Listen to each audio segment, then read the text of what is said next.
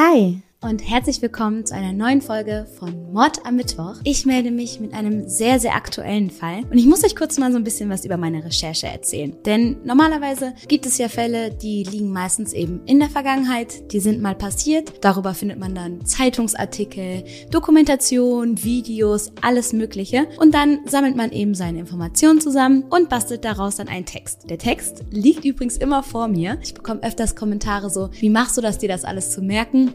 Freunde, ich habe hier meinen Spickzettel. Da stehen dann immer so die Hauptinformationen drauf, so dass ich mit den Zahlen nicht durcheinander komme. Aber bei diesem Fall war das jetzt anders, denn der Fall ist vor kurzem erst passiert. Also die Medien werden gerade erst darauf aufmerksam. Deswegen war die ganze Recherche eben ganz anders. Es sind immer wieder neue Informationen dazugekommen.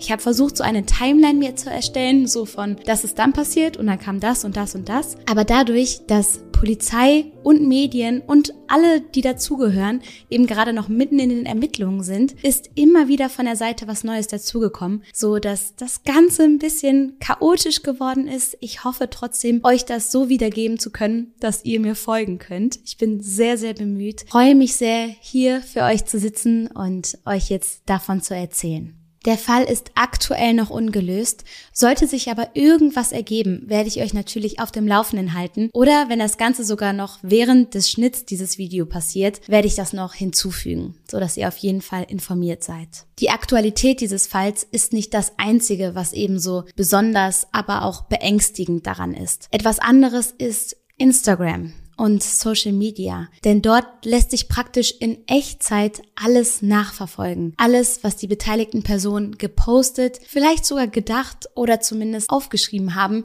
lässt sich dort finden. Und das macht die ganze Sache sehr, sehr real. Also einem ist wirklich bewusst, dass es hier um wahre Menschen geht, um eine wahre Geschichte. Und weil man sich dem ganzen Fall so nahe fühlt, bekommt man früher oder später, so ist es mir jedenfalls ergangen, dieses Gefühl von Mensch, das hätte mir auch passieren können. Die Hauptpersonen in diesem Fall sind Gabby und Brian. Gabby Petito ist 22 Jahre alt und Brian Laundry ist 23. Die beiden kennen sich schon seit dem Kindesalter und sind mittlerweile miteinander verlobt. Sie sind praktisch der Inbegriff des Relationship Goals. Ich weiß nicht, ob ihr diesen Begriff von Insta und sowas kennt. Also den benutzt man ja immer, wenn man die perfekte Beziehung beschreibt. Wenn man dieses Traumpärchen irgendwo sieht, dann gibt's ein Hashtag Relationship Goals darunter. Und so werden die beiden von außen jedenfalls eigentlich fast immer wahrgenommen. Sie sind noch gar nicht so lange zusammen. Da zieht Gabby schon zu Brian und zu seinen Eltern und zwar nach Florida. Am 2. Juli 2020 verloben die beiden sich dann. Auf Instagram postet Gabby ein Bild von den beiden und schreibt darunter, Brian asked me to marry him and I said yes.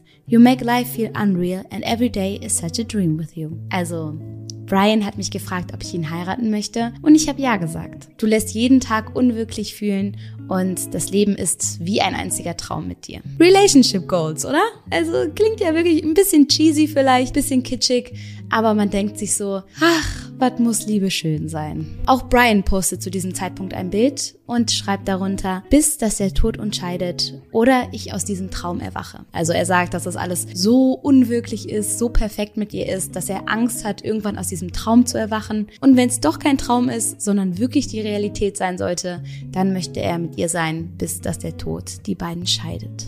Im Dezember 2020 erfüllen die beiden sich dann einen Traum. Sie kaufen sich einen Van. Natürlich wird das Ganze auch auf Insta wieder dokumentiert und darunter wird geschrieben, New Van means New Adventures. Also ein neuer Van heißt neue Abenteuer. Und das ist genau der Plan der beiden. Sie wollen den Van umbauen, sie wollen daraus so ein Zuhause auf Rädern machen und dann durch die Nationalparks Amerikas fahren. Und am 2. Juli 2021 ist es dann soweit. Das ist ein Jahr nach der Verlobung der beiden und die treten jetzt ihre Reise an. Brian und Gabby teilen eine Leidenschaft für die Natur, für Nationalparks, fürs Wandern und eben fürs Reisen und freuen sich total auf das neue Abenteuer, auf neue Ufer, packen den Van mit allen möglichen Sachen voll, packen Zelte ein, Proviant, Klamotten, aber auch nicht zu viel und machen sich dann los. Ihre Reise beginnen sie in Long Island, New York. Sie besuchen dort erst Gabbys Eltern und fahren dann von dort aus weiter. Viele versuchen jetzt den Trip komplett zu rekonstruieren. Und das lässt sich ganz gut bis zu einem gewissen Punkt auch alles nachstellen, weil eben alles auf Social Media dokumentiert worden ist. So ist eins der ersten Reiseziele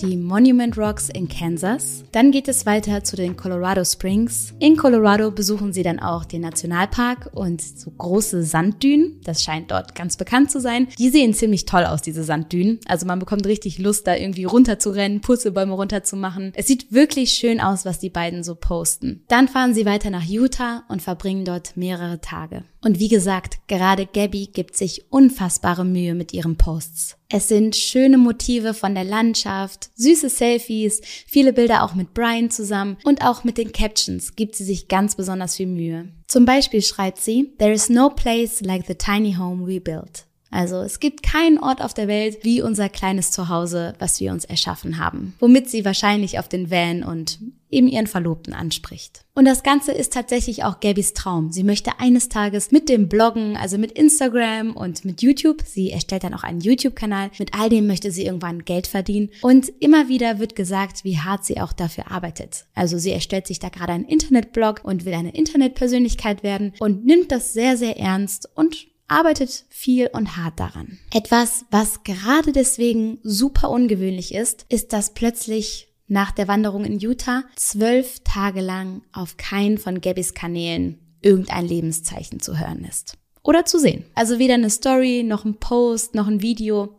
Einfach nichts. Am 12. August meldet sie sich dann aber wieder. Unter einem Foto von ihr am Delicate Arch das ist auch in Utah. Und bitte vergebt mir, wenn ich die ganzen Sachen falsch ausspreche. Ich glaube, ihr habt schon gemerkt, ich bin so ein richtiger Denglischsprecher. Also ich habe eine grausam deutsche Aussprache im Englischen. Aber ich bin mir sicher, ihr vergebt mir das. Auf jeden Fall schreibt sie darunter, After waiting on a short line for someone to generously take our photo und dann markiert sie Brian. Sein Account heißt at bizarre design and I made our way to the other side of the arch. Also, nachdem wir kurz darauf gewartet haben, dass jemand so lieb war, ein Foto von uns zu machen, sind Brian und ich dann noch auf die andere Seite dieses Bogens gegangen. Das ist so ein Steinbogen, so kann man sich das vorstellen. Und da machen eben ganz viele Leute immer gerne Bilder. Das ist eben so ein Spot, so ein Touristen-Hotspot. Und da erzählt sie, dass sie dort waren und erwähnt eben, dass andere Leute dann ein Bild von ihr gemacht haben.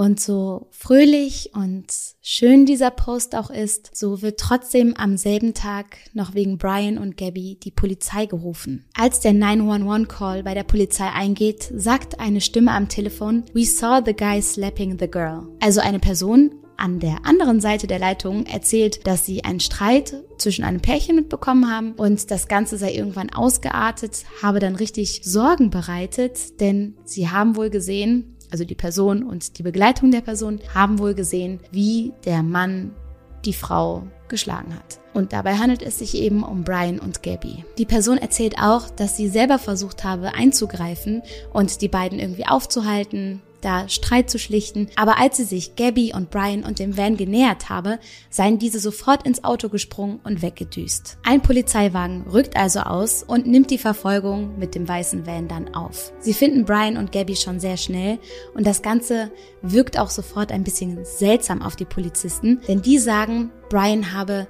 unkontrolliert gefahren. Er habe einmal so einen ganz krusen U-Turn gemacht, der nicht so richtig erlaubt war an der Stelle. Und als sie die beiden gebeten haben, anzuhalten, sei Brian dann auch noch so gegen den Bordstein geprallt. Also sehr, sehr hektisch und nervös habe er gewirkt. Den ganzen Einsatz kann man tatsächlich bei YouTube sich ansehen, denn die Polizisten haben eine Bodycam getragen. Also so eine kleine Kamera, die alles aufgezeichnet hat. Also wenn ihr da noch Interesse daran habt, mehr zu erfahren, könnt ihr euch das auf jeden Fall auf YouTube angucken. Es ist nur sehr emotional. Also man wird Gabby weinen sehen, das werde ich gleich noch genauer erzählen. Deswegen müsst ihr für euch wissen, ob ihr euch das angucken wollt. Aber die grobe Zusammenfassung kriegt ihr jetzt auch schon hier. Die Polizisten trennen das Pärchen sehr, sehr schnell. Sie merken so, die Spannungen sind immer noch da und befragen die beiden dann einzeln. Was ich ziemlich, ziemlich gut fand, weil ich das Gefühl habe, dass Gabby so ein bisschen mehr Freiraum bekommen hat, darüber zu sprechen, was sie bewegt. Also ich denke mal, wenn man das Ganze dann vor seinem Partner machen muss, mit dem man gerade noch gestritten hat, dass man dann sehr viel reservierter ist. Brian wirkt bei der ganzen Befragung eher ruhig, manchmal sogar schon fast gelassen. Also klar, man, man merkt ihm so eine gewisse Nervosität an, gerade am Anfang. Man sieht es sozusagen in seinem Gesicht geschrieben, dass er sich so denkt, so, oh fuck, äh, Polizei nicht gut. Das, das bedeutet meistens Stress, aber das verfliegt mit der Zeit total. Und am Ende fängt er auch an, so zu witzeln. Also wirklich dann so ein paar Witzchen zu reißen und wirkt sehr entspannt. Er erklärt dem Polizisten, dass alles in Ordnung sei, die beiden hätten sich einfach ein bisschen gefetzt, man sei jetzt ja auch schon lange miteinander unterwegs und Gabby sei total frustriert gewesen, da sie eben so sehr an ihrem Blog und an ihrem Internetauftritt arbeiten würde und deswegen sei sie überarbeitet gewesen und müde und dann habe man sich halt ein bisschen gefetzt. Der Polizei fällt dabei auf, dass Brian Kratzer im Gesicht hat. Das erklärt er damit, dass Gabby eine hektische Bewegung gemacht habe und ihm aus Versehen irgendwie das Handy so durchs Gesicht gekratzt habe. Also alles cool. Ist so die Quintessenz von all dem, was Brian sagt. Gabby hingegen ist super aufgelöst. Sie stammelt, sie weint, sie atmet schwer. Sie erzählt den Polizisten, dass sie Angstzustände hat und unter Zwangsstörungen leide. Als die Polizei sie fragt, was das mit dem Schlag auf sich hat, das war ja das, weshalb die Polizei erst gerufen wurde, dass jemand gesagt hat, da hat ein Typ seine Freundin geschlagen. Darauf sagt sie, er hat mir ins Gesicht gefasst. Er hat mich nicht geschlagen. Sie relativiert das Ganze so ein bisschen, sagt eben so ähnlich wie Brian, dass man sich gestritten hat, die Stimmung war aufgeheizt, aber es wäre alles in Ordnung. Außerdem gibt sie sich an vielen Stellen auch selber die Schuld. Also spricht wie gesagt von ihren Unsicherheiten, von ihren Angstzuständen und Panikattacken und lässt das Ganze so wirken, als sei sie vollkommen grundlos in so einen Panikzustand verfallen und Brian habe gar nichts dafür gekonnt. Am Ende sagt Brian noch, I'm fine. I hope she doesn't have too many complaints about me. Und dann lacht er. Und das war das, was wirklich bei mir irgendwie angeeckt hat. Jeder hat ja so seinen eigenen Umgang. Ich denke mal gerade auch mit der Polizei. Ich wüsste auch nicht, wie ich in so einer Befragung mich verhalten würde. Ich glaube, ich wäre super nervös. Selbst wenn ich nichts verbrochen hätte, würde ich mich, glaube ich, einfach verhalten wie der größte Verbrecher. Einfach aus äh, Stress und aus Nervosität. Aber dass Brian dann so sagt, mir geht's gut, ich hoffe, sie hat sich nicht zu sehr über mich beschwert. Ich weiß nicht. Hätte sie sich über dich beschweren sollen? Gab's da Sachen, Brian? Naja, die Polizei kommt zum Schluss, dass es das Beste sei, die beiden für die Nacht zu trennen. Was ich für eine sehr gute Entscheidung halte. Sie bringen Brian in ein Hotel und Gabby soll die Nacht im Van übernachten. Einfach, damit sich die Lage beruhigt, die beiden Hitzköpfe ein bisschen runterkommen und am nächsten Tag würde die Welt ja schon wieder ganz anders aussehen. Was auch oft so ist. Manchmal, wenn ich einen schlechten Tag habe, dann gehe ich einfach früher ins Bett und am nächsten Tag ist alles gar nicht mehr ganz so schlimm. Wisst ihr, was ich meine? Dann manchmal denke ich mir, komm, den Tag machst du mal einen Haken dran und morgen versuchen wir es nochmal. Ist so meine, meine Lebensweisheit. Eine Woche später kommt wieder ein Post von Gabby online und auch ein YouTube-Video. Das YouTube-Video ist um die acht Minuten lang und man kann sich das auch immer noch auf dem Channel von Gabby angucken. Und das zeigt wieder ein ganz anderes Bild der beiden. Man sieht die beiden lachend und küssend auf der Reise. Es sind verschiedene Zusammenschnitte. Es ist richtig schön anzugucken. Die umarmen sich, die witzeln zusammen. Es wirkt wieder alles wie diese perfekte heile Welt, die man ja gewohnt war von den beiden. Die Klamotten, die Gabby auf diesem Post trägt, passen zu den Klamotten vom 30. oder 31. Juli. So zu diesem Zeitraum, was bedeutet, dass das ganze Material, was in dem Video verwendet wurde, schon älter war. Am 25. August geht dann Gabbys letzter Post auf ihrem Instagram-Kanal online. Auf dem Bild ist sie lachend mit einem Stoffkürbis in der Hand zu sehen und grinst da so in die Kamera und darunter steht Happy Halloween und eine Fliege und ein Kürbis. Anhand des Hintergrunds kann man erkennen, dass es sich um ein Gebäude in Utah im Norden von Salt Lake City handeln muss. Wenige Tage vorher hat sie das letzte Mal mit ihrer Mutter telefoniert. Gabby hatte eine ziemlich enge Beziehung zu ihrer Mutter. So hat sie ihr oft auch von der Beziehung mit Brian erzählt und ebenso wie so unter besten Freundinnen eigentlich alles miteinander ausgetauscht. Und bei diesem Telefonat erzählt sie ihrer Mutter dann, dass sie nicht so richtig weiß, wo das Ganze mit Brian hinführt, dass sie sich unwohl fühlt und an Trennung denkt. Und dann, Tage nach diesem Telefonat und dem letzten Post, herrscht plötzlich Stille. Es gibt keine Nachrichten mehr. Es gibt keine Anrufe mehr. Niemand geht ans Telefon. Kein Post geht online, keine Story, kein Video.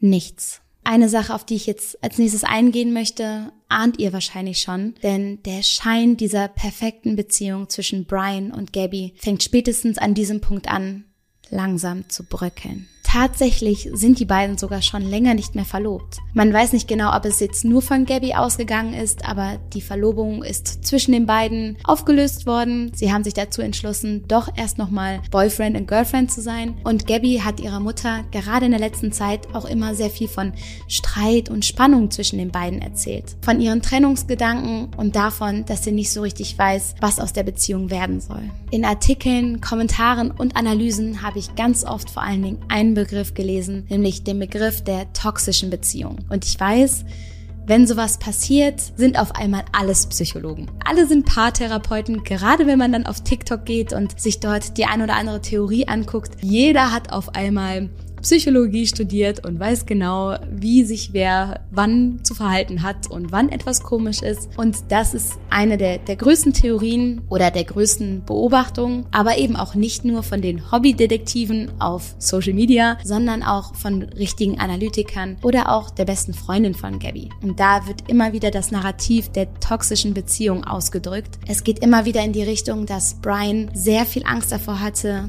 Gabby zu verlieren. Es wird spekuliert, dass er eine Art Machtgefühl über Gabby haben wollte, um sich ihrer sicher zu fühlen. Weil er eigentlich weiß, so die Theorie, dass sie zu gut für ihn ist. Das ist so das, was er sich da irgendwie zusammengedacht hätte. Und was die Analytiker und Hobbydetektive sich zusammengedacht haben. Und Gabby würde in diesem ganzen Konstrukt eben immer wieder die Rolle der Unterwürfigen, derjenigen, die sich klein macht, für den Frieden der Beziehung kämpft und eben versucht, alles zu tun, so dass es Brian gut geht und dass sie ihm gefällt. So war zum Beispiel eins der Top-Kommentare unter dem Video der Polizei, also unter dem Bodycam-Video. One of the biggest problems in living an abusive relationship is people won't believe you because the abuser is charismatic and charming in front of people. Also eins der größten Probleme dabei, eine gewalttätige Beziehung zu verlassen, ist, wenn Menschen dir nicht glauben, weil dein Missbraucher oder dein Partner, der eben die Gewalt ausübt, sei es mental oder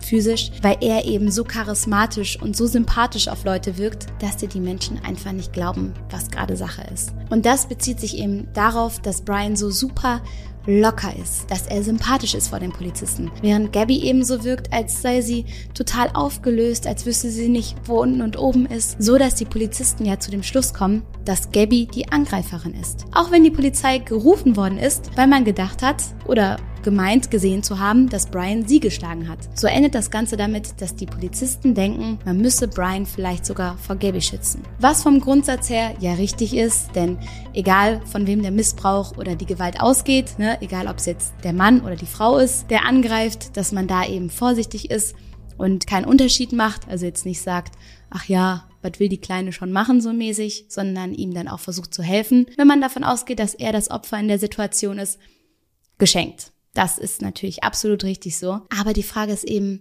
war Brian wirklich das Opfer? Oder war er einfach sehr gut darin, eine Situation so zu drehen und zu wenden, dass Gabby am Ende sich selbst schuldig gefühlt hat und dann eben auch der Polizei ja gesagt hat, dass sie das Gefühl hat, dass sie total unfair zu ihm war, also dass sie wirklich daran geglaubt hat, was falsch gemacht zu haben, obwohl er vielleicht der Angreifer der gefährliche und der Auslöser des Streits gewesen ist. Aber ich will im Moment auch noch nicht zu tief in solche Analysen reingehen. Das sind alles einfach Gedanken, die ich interessant fand, die ich gelesen habe und ein paar davon wollte ich eben mit euch teilen und euch fragen, was ihr dazu denkt, was eure Meinung bis jetzt zu der ganzen Sache ist und ob ihr vielleicht selber schon mal Erfahrungen in die Richtung gemacht habt. Denn das ist etwas, was ich ganz oft in Beziehungen aller Art, also sei es Freundschaften oder eben Liebesbeziehungen, was ich da mitbekomme, dass es Menschen gibt, die es schaffen, einen immer schuldig fühlen zu lassen, die einen Streit so drehen und wenden können, dass man am Ende das Gefühl hat, boah, was hab ich nur getan? Obwohl man sich am Anfang so sicher war, im Recht gewesen zu sein. Schreibt's gerne mal in die Kommentare.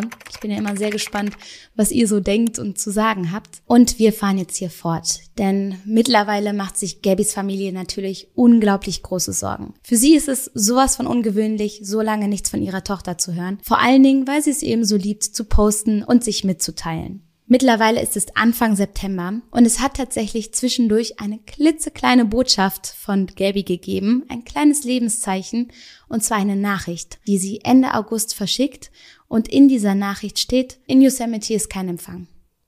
Und das war's. Auf Gabys Mutter hat das sofort seltsam gewirkt. Es war so unpersönlich, so kurz gebunden, kein Gruß dahinter, kein gar nichts. Und Gabys Mutter sagt dann schon bald in einem Interview, I believe she is in danger because she is not in touch with us. Also ich habe das Gefühl, sie ist in Gefahr. Ich glaube fest daran, denn sie sucht keinen Kontakt zu uns. Tatsächlich glaubt Gabys Mutter sogar daran, dass diese Nachricht nicht von ihrer Tochter verschickt worden ist. Und dieser Gedanke verfestigt sich zunehmend. Bald wenden sich Gabys Eltern dann an Brians Eltern. Sie denken, hey, vielleicht haben die ja irgendwas von ihrem Sohn gehört, vielleicht haben die beiden ja dort mal angerufen, vielleicht weiß man da ja mehr, haben große Hoffnung in diesen Kontakt zu Brians Eltern, aber da wird nichts draus. Sie erreichen niemanden, keiner nimmt die Anrufe ab und selbst als Gabys Vater irgendwann angeblich selber vor der Tür steht, hilft man ihm dort nicht weiter. Das ist natürlich super seltsam, weil sie denken sich, hey, Gabby hat bei euch gewohnt. Sie war nicht nur die Freundin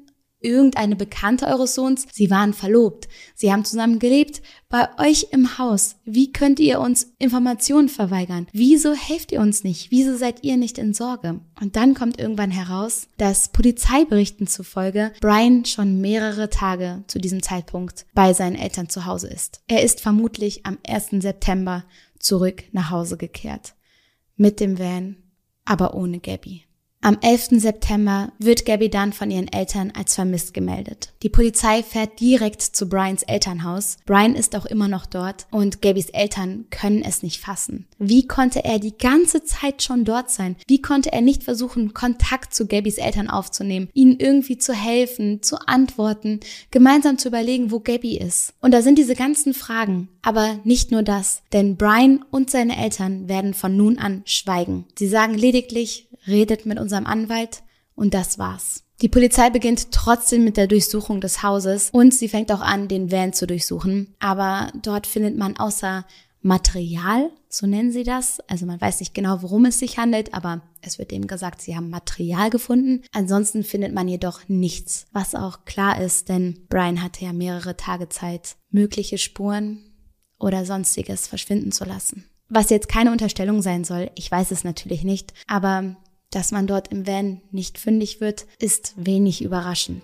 Schon bald gerät der Fall dann an die Öffentlichkeit und Brian wird dort als Person of Interest aufgelistet. Die Polizei bittet um Mithilfe bei der Suche nach Gabby und der Suche nach möglichen Hinweisen. Ein Polizist sagt, Two people went on a trip.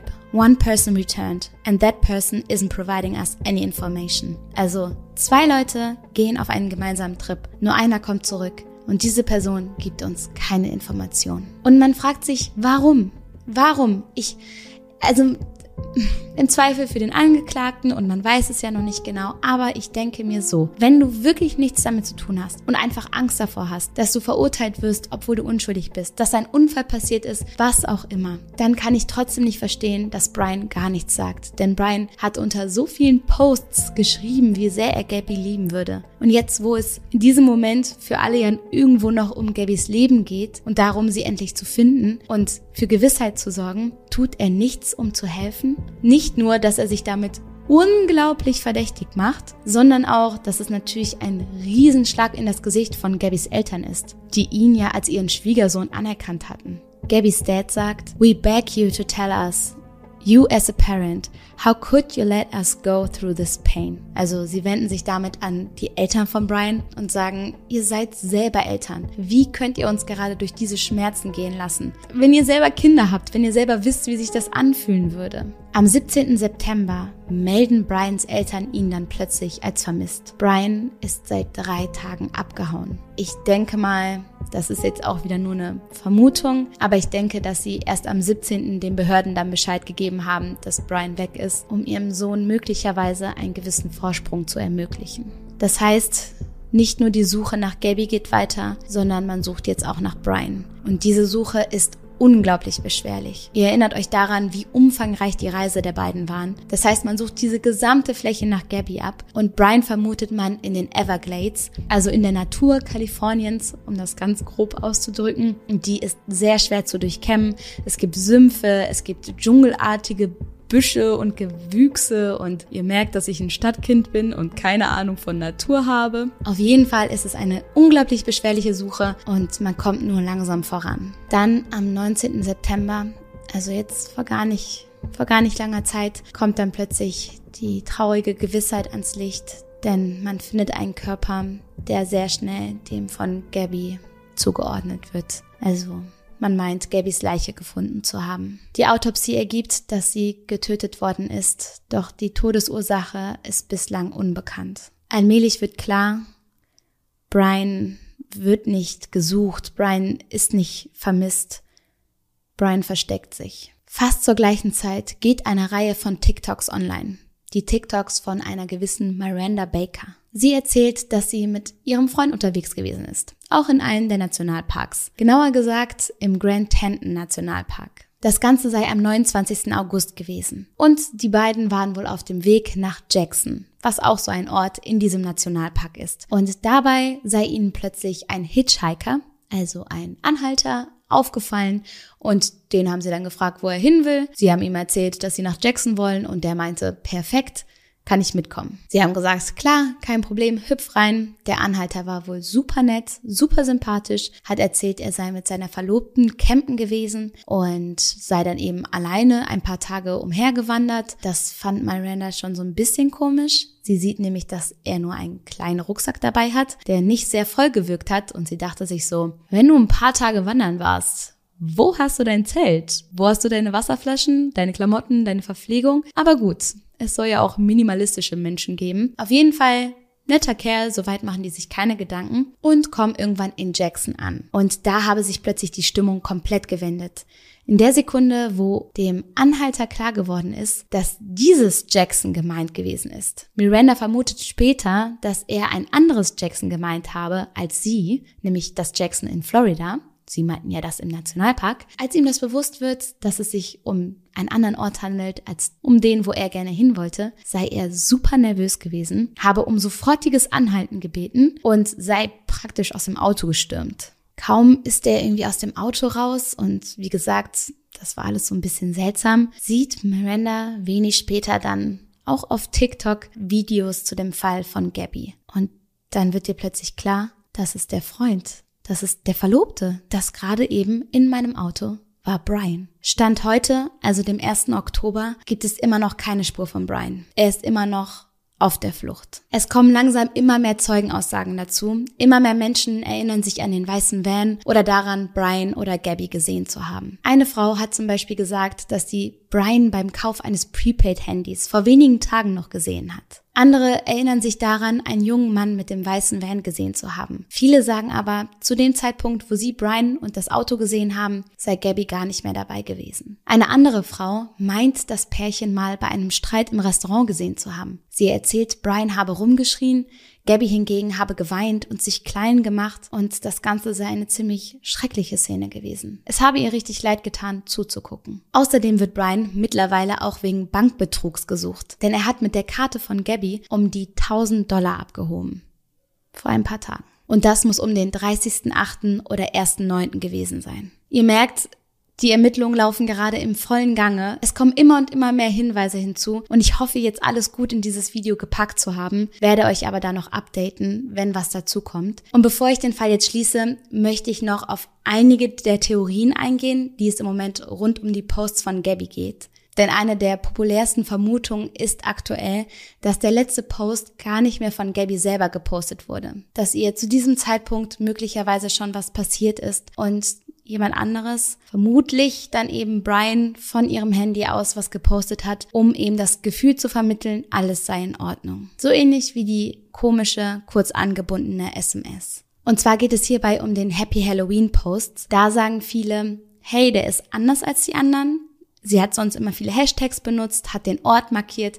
Das hat sie dort nicht mehr gemacht. Und etwas, was auch auffällt, ist, dass sie keinen Haaransatz hat. Auf den anderen Bildern hat sie einen Haaransatz, das heißt, die Haarfärbung ist schon ein bisschen rausgewachsen. Und das Bild, da sind die Haare frisch gemacht was darauf schließen lässt, dass es vielleicht schon älter ist, dass die Haare damals eben noch keinen Ansatz hatten und gerade frisch gefärbt waren. Außerdem haben sich manche sogar so weit in den Fall reingefuchst, dass sie sagen, die Emojis, die sie benutzt hat, diese Fliege, die hätte Gabby normalerweise nicht benutzt. Ob das jetzt wirklich was beweist, dass sie dort den Fliegen-Emoji benutzt hat, wage ich zu bezweifeln. Und trotzdem fand ich die Theorie irgendwie nachvollziehbar. Denn durch diesen Post haben ja alle nochmal aufgeatmet und haben gedacht, boah, huh, sie hat sich gemeldet, alles in Ordnung. Das Internet jedenfalls ist von Brians Schuld überzeugt. Aber Stand jetzt haben wir noch keine handfesten Beweise dafür, wissen noch gar nicht, was passiert ist. Und alles, was ich sagen kann, ist, dass ich so sehr hoffe für die Familie von Gabby, dass sie ihren Frieden finden. Aber ich glaube, das ist fast unmöglich, solange du nicht weißt, was geschehen ist und nicht verstehst, warum Brian, dein eigener Schwiegersohn, gefühltermaßen, warum der nicht redet und nicht kooperiert. Das tut mir von Herzen leid. Und ich weiß nicht, also wir sind eine deutsche Community. Die Wahrscheinlichkeit, dass einer von euch was gesehen hat, ist ja leider sehr, sehr gering. Und trotzdem zeigt dieser Fall, dass wir immer, immer, immer die Augen und Ohren offen halten müssen. Dass selbst die Pärchen, bei denen alles rosig und glänzend scheint, dass dort richtig kranke Scheiße abgehen kann, wenn ich das jetzt hier mal so sagen darf. Deswegen achtet auf euer Umfeld, achtet auf euch selbst und ich glaube, es ist so wichtig, dass wir alle zwischendurch mal diesen Realitätscheck machen, dass wir zwischendurch alle mal unser Instagram schließen und gucken, was geht eigentlich in der Realität ab? Wie geht's meinen Freunden wirklich? Ist wirklich alles so geil, wie es auf YouTube aussieht? Und wir uns da mal zwischendurch gegenseitig wachrütteln und mal nachfragen. Ihr Lieben, wie gesagt, dieser Fall ist noch nicht abgeschlossen und ich warte darauf, ich checke die ganze Zeit meine Internetseiten ab, meine Foren. Auf jeden neuen Hinweis warte ich gespannt und werde ihn, wie gesagt, direkt an euch weitergeben. Und ich wünsche euch jetzt aber erstmal einen wunderschönen Abend. Fühlt euch ganz doll gedrückt. Ich hoffe, das Video war jetzt nicht zu ungeordnet, weil die Timeline eben sich gerade noch so zusammensetzt. Und ich hoffe, ihr seid trotzdem gut mitgekommen. Und ich freue mich aufs nächste Mal. Macht's gut und bis dann. Tschüss!